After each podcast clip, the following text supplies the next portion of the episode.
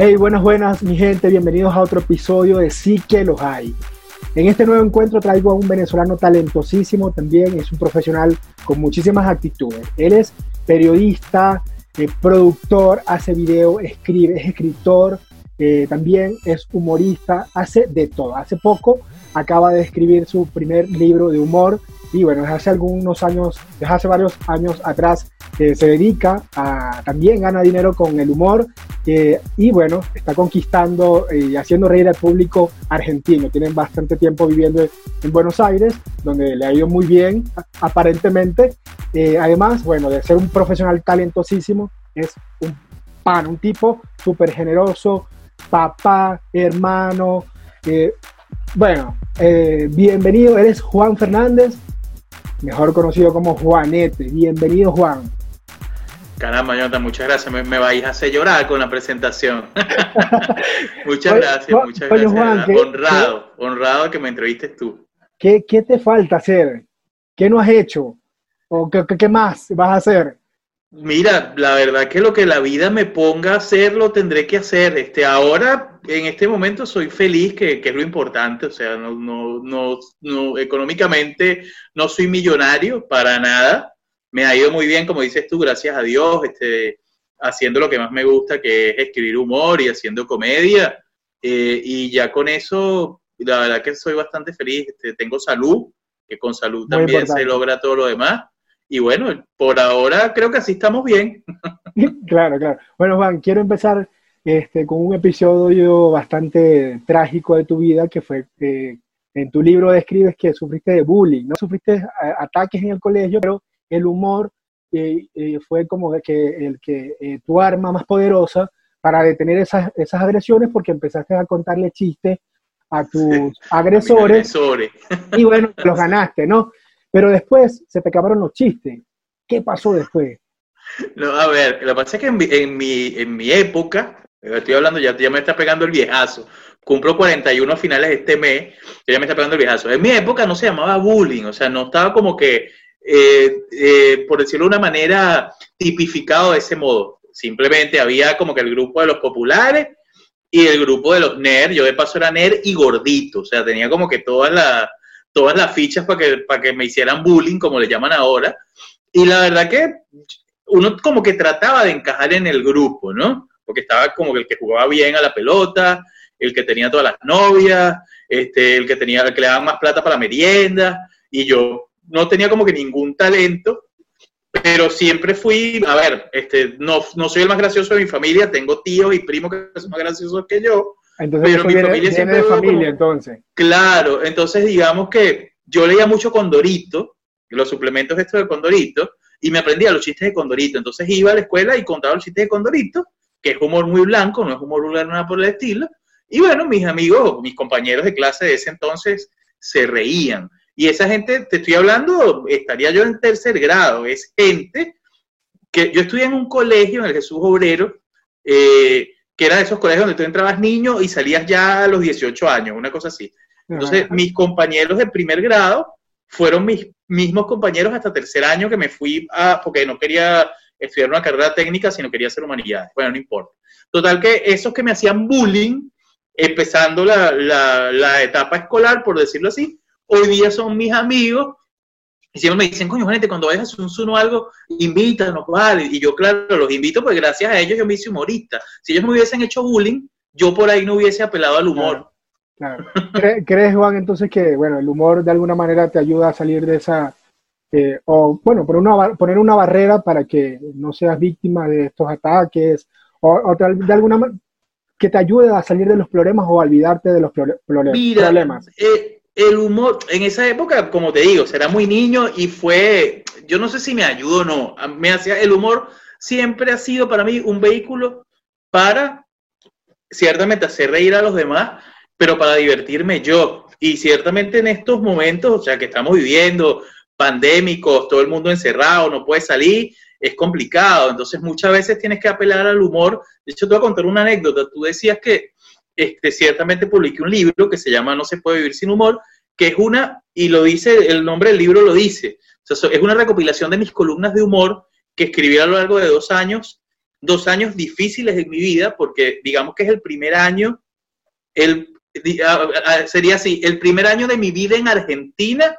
y el último año de mi vida en Venezuela. Entonces engloba como que esas dos etapas de mi vida que fueron complicadas, unas etapas de muchos cambios, me mudé de país, eh, dejé de ser quien era en Venezuela, en el interín me separé, o sea, fue súper complicado todo, pero al final eso de no se puede vivir sin humor, lo que te dice es que el humor fue como una muleta emocional que me ayudó a seguir adelante, pues ciertamente hay una, hay una fórmula de la comedia. Mark Twain, el escritor norteamericano, decía que eh, el humor o la comedia es tragedia más tiempo. Entonces lo que hacemos los comediantes es que tomamos cosas no muy gratas que nos pueden pasar a nosotros en la vida, las dejamos macerando, las dejamos ahí enfriar un poco y ya luego volvemos sobre ellas, los pasos sobre ellas y de esas cosas sacamos humor. O sea, básicamente esto, esto no es que lo digo yo, uh, qué inteligente, no, no, todos los humoristas lo hacemos igual.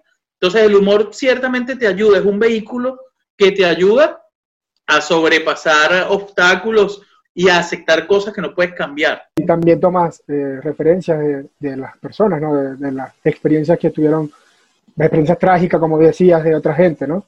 Claro, sí, sí, definitivamente. Este, si uno tiene un amigo o algún familiar, alguna cosa, uno, por lo menos en el caso mío, porque cada humorista tiene como que su estilo, yo trato de que mi humor sea muy vivencial. O sea, yo las cosas que escribo son cosas que me pasaron a mí o, o es mi opinión acerca de algo que pasó o que está pasando. De hecho, este, yo retomé, yo estuve, mira, Jonathan, yo estuve más o menos casi un año sin publicar mi columna de humor. Yo siempre la, había seguido publicando, pero la verdad que tuve un año maravilloso donde tenía muchos shows. Yo, de hecho, eh, hasta que comenzara la cuarentena, yo tenía un show fijo en Paseo La Plaza, que es un teatro acá en, en Buenos Aires, digamos que es, es el teatro por antonomasia donde la gente va a ver stand-up.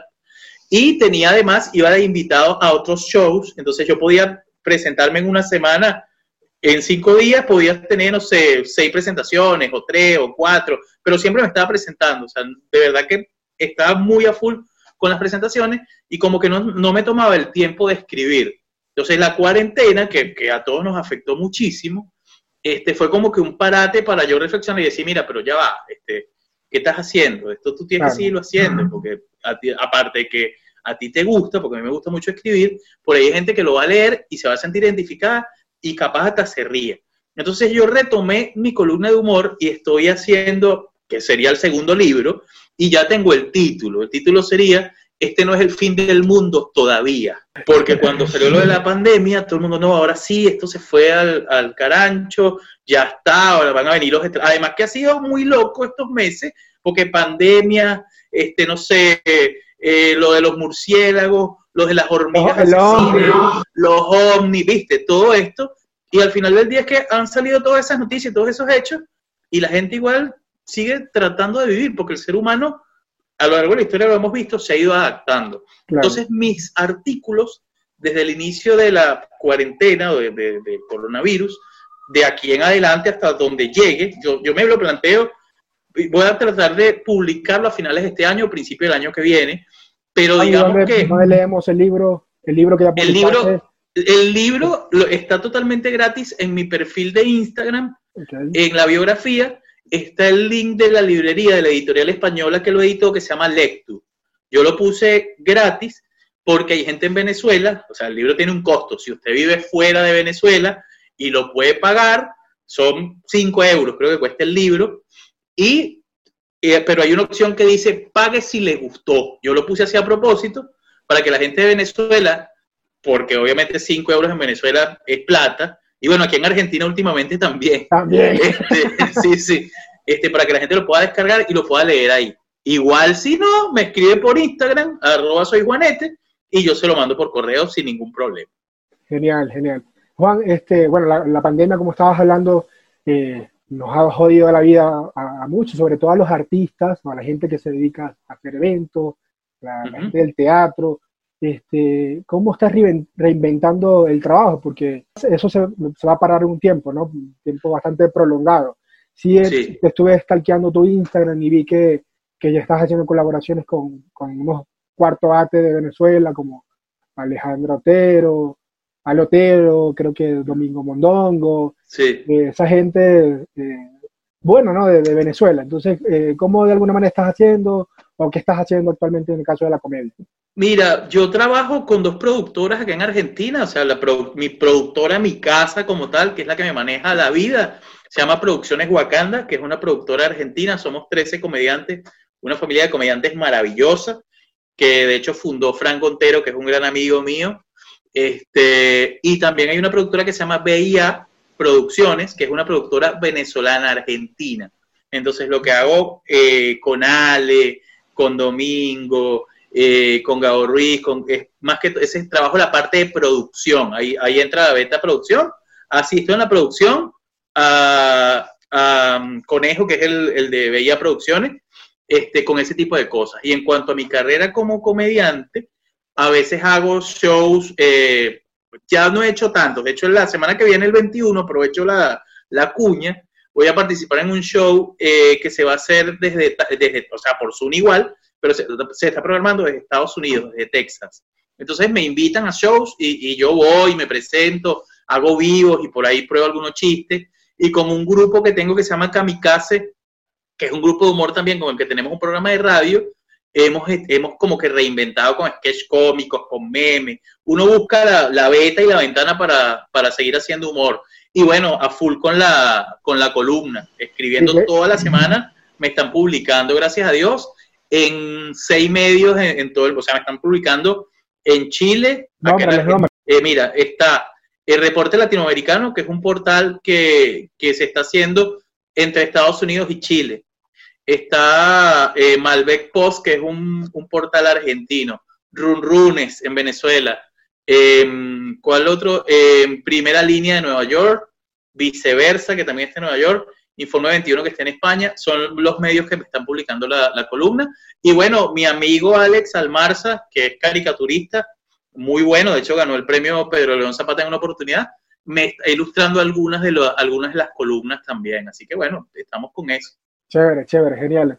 Éxito con eso. Juan, y en el caso de, de, de, bueno, esa interacción con el público, porque a veces los humoristas necesitan ese, ese- Sí. esa vibra de, de tener ahí el público cara a cara y saber si están riendo, si no se están riendo de tus chistes. ¿Cómo, eh, cómo, cómo manejas eso? Es que es muy difícil, Jonathan, porque fíjate que a diferencia del teatro, el teatro no necesita romper la cuarta pared. O sea, el teatro tú realizas tu diálogo, haces tu letra, tu presentación y no tienes ninguna interacción con el público. Pero en el stand-up, el comediante usa mucho el recurso de interactuar con el público, de algún gesto del público, de, no sé, alguna mala cara de una persona, de que tú te estés presentando y de repente suene un celular en la sala. O sea, son recursos de los que tú te agarras como las lianas, ¿viste? Como Tarzán se agarraba de la liana. Son cosas que tú vas agarrando recursos para, para meterlo en tu rutina y que también es un termómetro para saber si te está yendo bien o te está yendo mal y si te está yendo mal, ver cómo lo puedes resolver. El problema de los shows eh, en digital ahora justamente es eso, que mientras no tengamos este, la manera de tener, a ver, también hay gente que se ha adaptado y yo los admiro muchísimo, pero a mí me ha costado mucho, y, y lo digo abiertamente, presentarme por estas, por estas ventanas, porque me cuesta eso, o sea, me cuesta mucho como que leer lo que está pasando, porque a veces tú te metes en un evento, por ejemplo, y tienes 17 casillitas como esta que, donde aparecemos tú y yo ahorita, y no tienes como que la posibilidad de ver, o sea, de estar hablando y ver las 17 casillas, ver quién se está riendo, quién no se está riendo, es complicado, pero creo que es un tema de entrenar el ojo y poderlo resolver. Porque o te adaptas o, de hecho, la teoría de Darwin, de Charles Darwin, dice que no sobrevive el más fuerte, sino el que mejor se adapta, ni el más grande, sino el que mejor se adapta. Y eso es Claro, así. O así sea, en estas actividades, por ejemplo, en la comedia como tal, en la música, en el teatro, eh, y hay que adaptarse porque es lo último que va a volver, lamentablemente. Fue muy loco. Y ibas Porque a además presentar que- también, ibas a presentar un show solo, ¿no? Antes la Sí, comedia, ¿no? estaba, de hecho, yo tengo, mi cumpleaños es ahora el 28 de junio, y yo tenía justamente con, con Wakanda, con la productora, eh, como para celebrar mis 41 años, yo iba a hacer un unipersonal, que era mi show completo de 45 minutos. Este, y bueno, no se pudo y no sé ahora cuándo se va a poder, pero está ahí, o sea, está escrito. pero no sé cuándo se va a poder, porque este, a mí me gustaría hacerlo obviamente en un teatro y voy a esperar a que pase todo para hacerlo en un teatro. Bueno, esperemos que creo que lo merece. Sí, bueno, ya muchas, el teatro, por ejemplo, se está reinventando. He visto varias cosas que, que varios directores de teatro que están publicando sus cosas y están vendiendo las obras a través de internet.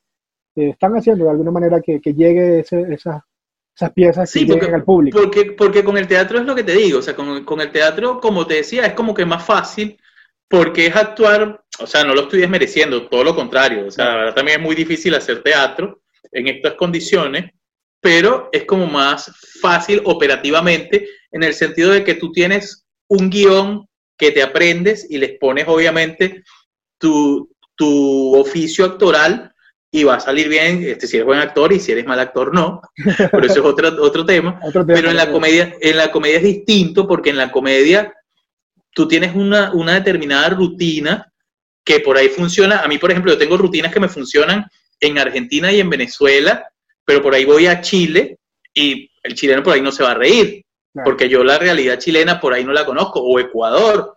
Eh, yo conozco mi realidad y hago humor de mi realidad.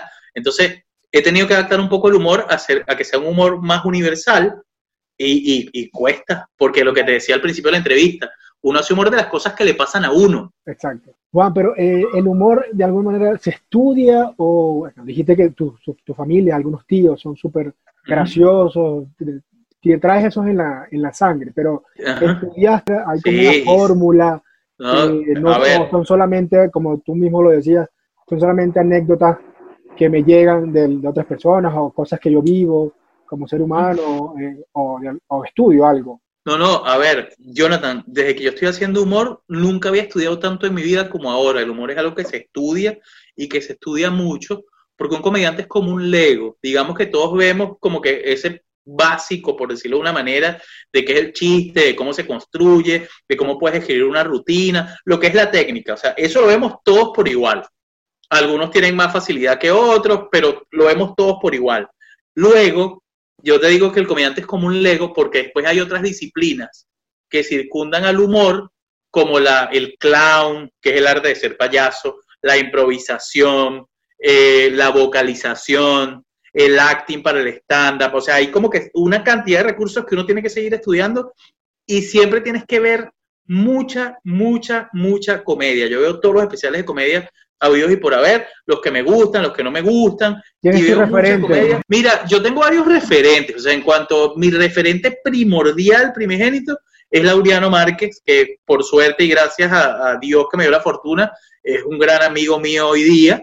Este, pero yo comencé en esto porque por Laureano, o sea, yo leía la columna de Laureano, yo esperaba todos los viernes religiosamente a que es un genio, Laureano. Laureano la, la, columna para yo leerla y, y, ahí me empecé a enganchar con, el, con la manera de escribir de Laureano, que es un humor muy inteligente, pero Laureano es un tipo brillante.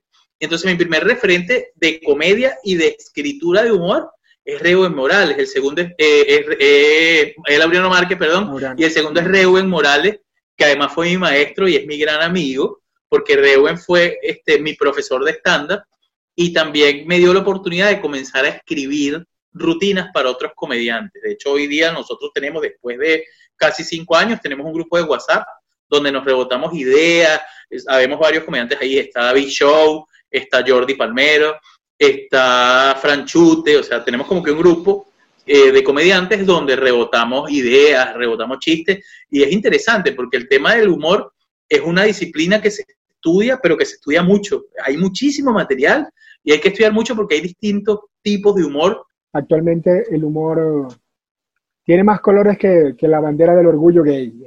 Sí, sí, sí, sí. ¿Cuál es tu, cuál es tu, color?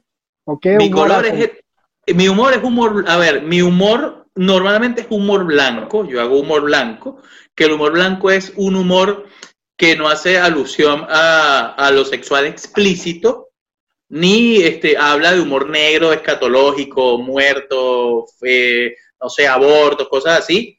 Este, yo hago humor blanco de situaciones cotidianas, lo que sería humor de observación. Últimamente, porque te decía que estoy en un programa de radio que se llama Kamikaze, que es de humor negro, y me metieron a mí para atenuar un poco. Y hago, yo diría que no es un humor negro, es un humor medio gris, porque trato de, con mucha elegancia, a veces algún chiste como que, como dicen acá en Argentina, zarpado, como fuerte pero elegante, cosa de, como de, de movilizar al otro, porque el tema es que si tú, si tú somos cuatro comediantes y si tres comediantes hacen humor negro puro y duro y yo hago humor blanco solamente y no me van a dejar hablar. Entonces, te, van a tapar. Es como una especie de defensa. Claro, entiendo, entiendo. Y, en el caso, bueno, hablabas hace rato de, que adaptas tu humor, eh, también depende de donde estés, ¿no? Este, ¿En Argentina te ha tocado cambiar el acento o, usas de alguna manera esos, eh, no. por ejemplo, no sé, eh, copete, de copete cuero, no. eres más feo que un carro por debajo, o sea, ¿cómo, cómo, cómo es eso? A ver, hay expresiones que en Argentina se dicen distinto, pero, o sea, el cachicamo diciendo el morroquí conchudo, acá no me acuerdo ahora cómo es, pero es algo muy similar pero usando otro animal, no sé. Pero en esencia es lo mismo. El que con el que con se acuesta, cagado se despierta, es el de que con niños se acuesta, o sea, es lo mismo. Cambia un poco por ahí la forma de decirlo. En cuanto al tono o, al acento, como lo llamas tú, a ver, este, yo desde que llegué, por, cuando llegué no había tantos venezolanos como hay ahora, y en los lugares que trabajé siempre hubo más argentinos que venezolanos, hubo cosas que se me fueron pegando. O sea, tampoco es que no digo pollo, porque yo no diría pollo nunca, pero yo digo pollo, o sea, se dice pollo. Pero, por ejemplo, cuando me saludan, este, hola, ¿cómo, ¿cómo estás? Por ejemplo, y yo ya automáticamente contesto bien y vos, pero no porque, ah, te tiraste al argentino. No, no, sino que ya lo internalicé, es como una respuesta automática del bien y vos. O sea, es una cosa normal. Y por lo menos mis, y mis hijos también es de vos, ¿no? Claro, por eso digo, y mis hijos que son preadolescentes ahora, cuando llegaron estaban más chiquitos, y ellos eh, ya digamos que sí tienen una tonada un pelito más argentina, este, tienen sus venezolanadas, pero también son argentinadas, y bueno, hay cosas que le dicen, no sé, por ejemplo, la piscina, acá le dicen pileta, y, y bueno, mía por ahí dice, ah, fuimos a la pileta, y yo no lo voy a decir, no se dice pileta, se dice piscina, porque acá se le dice pileta y ella vive acá. Desde Juan, en el caso de, de, bueno, los humoristas tienen que estar siempre felices a la hora de hacer humor, porque hace, hace poco yo escuchaba a Erika de la Vega decir que ella tuvo un periodo bastante fuerte y, triste en, su vida, donde estaba haciendo, estaba haciendo comedia y hacía reír a, la gente, pero ella internamente no podía, eh, no estaba bien, no se reía ella, o, no, no, no, podía expresar felicidad, pero hacía reír a, las demás. Eh, ¿Crees que el, el, humorista tiene que siempre estar feliz o, No, no, no, para nada. El humorista es una persona totalmente normal este, que se ríe, que llora, que putea. Eh, o sea, sí es verdad que uno tiene como que cierto compromiso con el público y por ahí tú te sientes mal. En mi caso, por ejemplo, ha, habido momentos, te cuento una anécdota, este, mi papá hace dos años murió estando en Venezuela y yo, eh, yo no pude ir a enterrar a mi papá. Y el día que papá murió, eh, yo tenía una presentación y, a ver, o sea, la tenía que hacer, punto. O sea, la persona de hecho me dijo, mira, no, pero si no quieres hacer, no la hagas, no sé, se suspende. yo, no, la verdad es que no, porque yo me iba a yo sentía que si, que si lo hacía el show, me iba a hacer bien. Y de verdad me hizo bien, o sea, me, me ayudó a distraerme, me ayudó como que a, a canalizar un poco la, la, tristeza. Además que mi papá era un tipo muy cómico y que le gustaba mucho la comedia. Así que fue como una especie de homenaje a mi, a mi viejo, ¿no? Entonces, eh, que es, como, te pongo este, esta anécdota, porque es como que el momento más, más difícil que, que me tocó vivir eh, hasta ahora. Y, bueno, yo lo asumí así, yo asumí que tenía que hacerlo, no, a ver, no juzgo tampoco si un comediante se siente súper mal y al final del día dice, mira, sabes que no, no, lo, no me siento mal y no lo voy a hacer. Pero yo siento que la gente que está ahí fue porque se quería reír. Y tú como comediante, y lo mejor que puedes hacer por esa gente, pero por ti también, es darle un show porque te vas a sentir bien a ti también. Entonces, pero uno tiene que tener claro también eso, este, que el comediante es una persona normal, o sea, que, tú lo puedes conseguir en la calle y a lo mejor lo saludaste y el tipo te, hola, y fue, no, no es que fue antipático, sino que ese día, no sé, tenía un problema, algo, y la gente, ah, pero ese tipo sí es rico. No, mira, la verdad que una persona es normal, a lo mejor día tenía un problema, qué sé yo, y puede pasar. Porque esa es otra cosa, que bueno, tenemos el caso de Robin Williams, que fue el tipo más gracioso del mundo, que nos hizo feliz a todos por muchos años, y el tipo se, se ahorcó porque, bueno, estaba deprimido, tenía muchos temas personales y, y, se mató. Y era el tipo más feliz del mundo. Y es por eso, porque el tipo eh, como que escondía su tristeza eh, detrás de la comedia, como para que la gente no viera que él no podía... El tipo no se daba licencia de sentirse triste porque él consideraba que si la gente lo veía triste, entonces no la iba a hacer feliz. Y la verdad es que no. Este, pasó lo que pasó. Así que si los comediantes nos molestamos, nos arrechamos todo. Es normal, ¿no? Como seres humanos, claro. no, tenemos problemas. Pero bueno, te sirve también a la hora de, bueno, salir a un escenario, estás triste, eh, te hace de alguna manera sentirse, sentirte alegre o te saca una sonrisa porque estás viendo al otro reírse.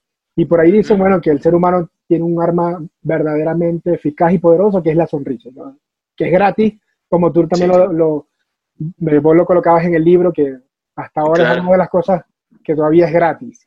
Sí, y que espero que sea así por siempre.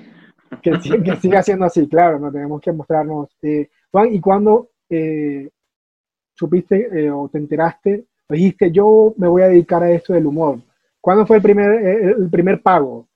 Mira, este, fue muy raro porque yo yo siempre quise estar vinculado al humor, de hecho comenzaba con la columna de humor porque era como que mi manera de hacer catarsis y de hacer algo vinculado al humor. Ya luego conocí a Reuben y hice el taller de stand-up con Reuben y fueron saliendo cosas, ¿no? Pero en Venezuela es un poco más difícil que acá porque cuando yo me vine no habían tantos lugares, ahora creo que no hay ninguno, o sea, imagínate tú. O sea, cuando yo me vine estaba la Quinta Bar, estaba Teatro, estaba Magnum y Ahora creo que teatro cerró, no sé si la quinta está todavía, o sea, entonces, pero igual era muy difícil presentarse porque digamos que los, los comediantes consagrados, los que tenían más tiempo, los que salían en televisión, los que tenían programas de radio, obviamente ellos eran prioridad, uno iba como de relleno. Entonces, yo lo tomé como un hobby, o sea, un hobby más, pero en Venezuela me pagaron, me acuerdo que el primer show pago fue en un probando material en la Quinta Bar que me pagaron muy bien. Además, yo dije, coño, se puede hacer plata con esto. no, la verdad que eso, eso, es un mito. Ahí viste la reacción de la gente y dijiste, sí, sí, se me va bien aquí. Sí, sí, la gente, además que era un público, el público de la quinta era súper, súper difícil, porque además el programa de material era como un reloj y tenía cinco minutos y ibas hablando y el reloj iba corriendo y si la gente no se reía te bajaban. O sea, la misma gente, bájate, bájate, y te bajabas. Y yo, la verdad, me fue súper, súper bien. La gente se rió, me pagaron y yo dije, epa, podría, no sé si para vivir, pero yo podría hacer esto. Ya luego, cuando empecé como que agarrar abuelito, que me empezaron a invitar en Venezuela, eh, que sea Teatrex, a, alguna Reuen, por ejemplo, los cursos posteriores a, donde yo estudié hacían la muestra final y Reuen siempre invitaba alumnos de las, a antiguos alumnos y me invitaron un par de veces y la gente se reía y dije, ah, me, empezó a gustar, pero llegó el momento de partir, de irme de Venezuela. Entonces, cuando me vine a Argentina, el primer día, o sea, la primera semana que llegué, yo llegué un martes, me acuerdo clarito, llegué un martes y el domingo siguiente me presenté en un evento aquí en Argentina. Este, la gente no fue que se estallaron de la risa y tiraron cohetes, pero se rieron, que para mí eso era muchísimo se rieron este, y me fue bien. Que en Buenos Aires hay 17 mil lugares para hacer comedia y que el comediante argentino es un comediante muy abierto, un tipo que te tiende la mano y que te ayuda y que te aconseja. O sea, yo me, yo me he presentado acá con gente, de hecho son, son grandes amigos, tipos consagrados de la comedia argentina, que son amigos míos y que los conocí en un bar mientras hacíamos comedia, en un camerino mientras esperábamos salir al show. Acá no andan con complejo. O sea, acá, todos somos iguales, hay unos más famosos que otros, unos ganan más plata que otros, pero al final del día todos nos encontramos en el mismo sitio. Entonces, yo a la vuelta de un tiempo me di cuenta, pero fue una cosa, Jonathan, por Dios te digo, que yo ni me di cuenta cómo pasó. O sea, un día me di cuenta que tenía como que muchos shows y ya bueno, bien. Y, me pagaban, o sea, a ver, no, no es que te pagan mucho, pues tampoco es que puedes vivir solo de la comedia pero si algo te pagan. Claro, claro. Bueno, eh, eh, súper chévere que los argentinos, bueno, dicen que los argentinos son muy, muy amables con, con, los, con los venezolanos. Yo creo que uno de, las, de los países que menos problemas en el caso de ataques xenofóbicos en Argentina. Son, sí, indudablemente. Pero lo que pasa es que Argentina es un país de inmigrantes. De hecho, fíjate que en el prefacio de la Constitución argentina, en la Constitución, en las primeras, antes de que arranque el artículo 1, hay un prefacio que dice que se considera argentino a todo hombre de buena voluntad que venga a trabajar en estas tierras. ¿Cómo contarías brevemente eh, y con acento argentino el momento que fuiste a sacar el DNI? Y fue difícil, súper difícil. No, no, fue maravilloso porque eh, eh, llegas, pides las citas por internet y hay internet, funciona el internet. Entonces tú pides la cita por internet, te llega. Pero en argentino. Bueno, a ver, no, no, es que yo hablo, mi argentino es así, como el santafesino, no como el porteño. Llega a, a, a Coso, a, migraciones, entregas el papel, te pasan por una, por una puertita, te tomas la foto y luego pasas a un lugar donde te toman los datos y a los 90 días a más tardar te llega el carnet. Pero tú el día que salís de migraciones, ese mismo día que entraste, a, llenar los datos y la foto, te dan una cosa que se llama precaria, que es un documento donde te dan el permiso para trabajar. O sea, ya con eso puedes trabajar. Chévere, chévere. Juan, este, antes de que despidamos la entrevista, dime tres cosas eh, que, debemos hacer para lograr el éxito o, algo que nos, un tips eh, que, que nos pudieras dar para lograr el éxito. El primero es foco tener foco de qué es lo que quieres hacer. Y este, te tiro el segundo. Te voy, a, dar cuatro, porque tres es muy poquito. tener foco. Viste, un hombre generoso. hacer. Claro. Tener foco de a dónde quieres llegar. Trabajar para, para, para llegar allí. O sea, el trabajo es fundamental. Segundo, no, no hacerle daño a nadie, sino más bien ayudar. Y el cuarto y más importante, ser feliz. Pues el otro día en una entrevista me preguntaban que si la felicidad era una obligación. Y yo contesto siempre que sí. Porque para que uno sea la única persona que te puede hacer feliz o que te puede impedir ser feliz, eres tú mismo. mismo. O sea, porque tú sabes cómo o tú sabes qué cosas tienes que hacer para ser feliz, qué cosas te van a dar a ti la felicidad. En mi caso, mi felicidad era hacer humor. Ojo, no vivir de la comedia, que es muy distinto. Es hacer humor. Si haciendo humor puedo vivir de la comedia, genial. Y si no, no pasa nada. Porque mi fin era hacer humor y es lo que estoy haciendo. Entonces es enfocarte bien en lo que quieres y en cómo lo vas a lograr. También es un derecho, ¿no? Creo que todos tenemos derecho a ser felices. Sí, sí, sí, sí, sí. Es que, es que más que un derecho es una obligación. Eh, es una obligación, porque cuando tú dices que es un derecho, un derecho queda como que, bueno, sí, es el deber ser, pero no siempre es. Pero si es una obligación, es que es porque tiene que ser. Eh, genial, genial. ¿A dónde vas actualmente? Mira, estás publicar por publicar, esperemos que puedas publicar el, para este fin de, de año el libro, el segundo libro, pero ¿qué más? ¿Hacia dónde va Juan? ¿Hacia dónde va Juan? Bueno, por lo pronto a, seguir escribiendo, a seguir publicando, a buscar a que más gente en el mundo lea mi columna y a seguir haciendo reír a la gente. Porque lo bueno de esto, mira, uno tiene que ver de lo malo, tiene que sacar lo bueno. ¿Qué es lo malo de la cuarentena y del coronavirus y todo esto?